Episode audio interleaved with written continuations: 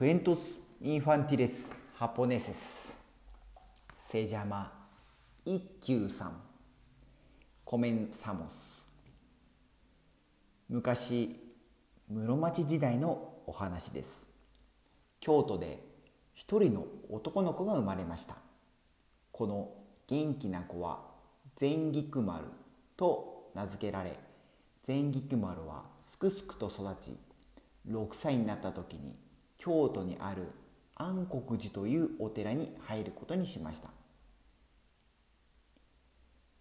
今日からお前は全国寺ではない。一休と名乗りなさい。はいありがとうございます。一休さんは他の小僧さんの牧年陳年十年さんたちと厳しいお寺の生活に入っていきました。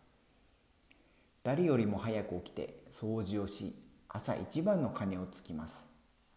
それからお経を読んだり座禅を組んだり午後には山へ焚き木を取りに行ったり毎日毎日厳しい修行が続きました。食事は冷えや泡のおかゆ一杯。おかずもほんのちょっぴりでした。ある夜のことです。お腹が空いて眠れない一休さんが水を飲もうと和尚さんの部屋の前に通りかかりました。あれ？お尚さんまだ起きてるのかな？わしはこれを舐めるのが一番楽しむでの。おお甘くておいしい。お尚さん水飴ですか？おいしそうですね。いやいやこれはなこれは薬じゃわしのような年寄りには薬にはなるが子供には毒になる。決して食べてはならんぞ。はい。わかりました。ある日お尚さんが檀家の掃除に出かけ一休さんたちがお尚さんの部屋を掃除していた時のことです。パリン。あどうしよう。お尚さんの大事な壺。どうしよう。陳年さん泣かなくて大丈夫ですよ。十年さんその戸棚の下に亀がありますから出してください。一体これは何だ？水飴ですよ。みんなで舐めましょう。ええ、そんなことしたらお嬢様にいいからいいから私に任せてください。みんなで水飴を食べよう。ああうまいうまい。ほっぺたが落ちそうだ。おいしいな。おいしいな。毒飴っておいしいな。うまいな。おいしいな。やがて和尚さんが帰ってきました。お前たち何をしている？実は和尚さんが大事にしている将軍様から頂いた壺を割ってしまいました。みんなで死んで和尚さんにお詫びしよう。紙に入っている毒の薬を食べたのですが毒の周りが遅くいまだに死ぬことができません。南無アイダ仏何枚だ何枚だこう言われてはさすがの和尚さんも怒ることができません。一休降参じゃ降参じゃ。一休さんのおかげで陳年さんは和尚さんに怒られずに済みみんなで甘い水飴も舐められたのでした。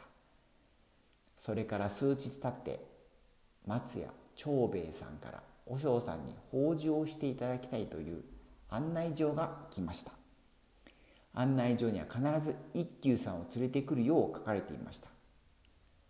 松江長兵衛さんの家には大きな橋がかかっており何やら立て札がありました。この橋渡るべからず一休この橋は通れんぞ。裏に回るか？大丈夫ですよ。私の後についてきてください。これはこれは一休さん立て札をお読みになりませんでしたか？読みました。ですから橋を通らず真ん中を歩いていきました。なるほど。橋を通らずに真ん中を通りましたか。はは。また一本取られましたな。はははは。やがて頭の良い一休さんの噂が都中の評判になり時の太政大臣義満公の耳に入り一休さんは金閣寺に呼ばれました。一休とやら頭を上げいはいお前はことのほか利発だという評判だが一つ頼みたいことがある。はい何でしょう？うむそれなるついたてとやらを書いてあるが夜夜ごと抜け出てきていたずらをして困る。すまぬがその虎を縛ってくれないか。はいかしこまりました。では丈夫な縄をお貸しください。用意ができました。誰か虎を追い出してください。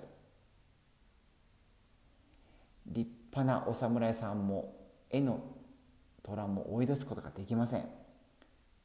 みんな困ってしまいました。早くしてください。この虎を追い出してくださないと縛り上げることができませんよ。さあ早く。一休わしの負けじゃ。なるほど。知恵者じゃな。褒美にまんじゅうを取らそう。さあ遠慮せず二つとも食べるがよい。ありがとうございます。いただきます。一休さん。おいしそうにまんじゅうを食べました。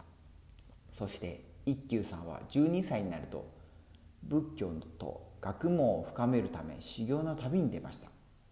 後に一休さんは京都の大徳寺の住職となり一休禅師という偉いお坊さんとして仏教の教えを広めたのでした。おしまい。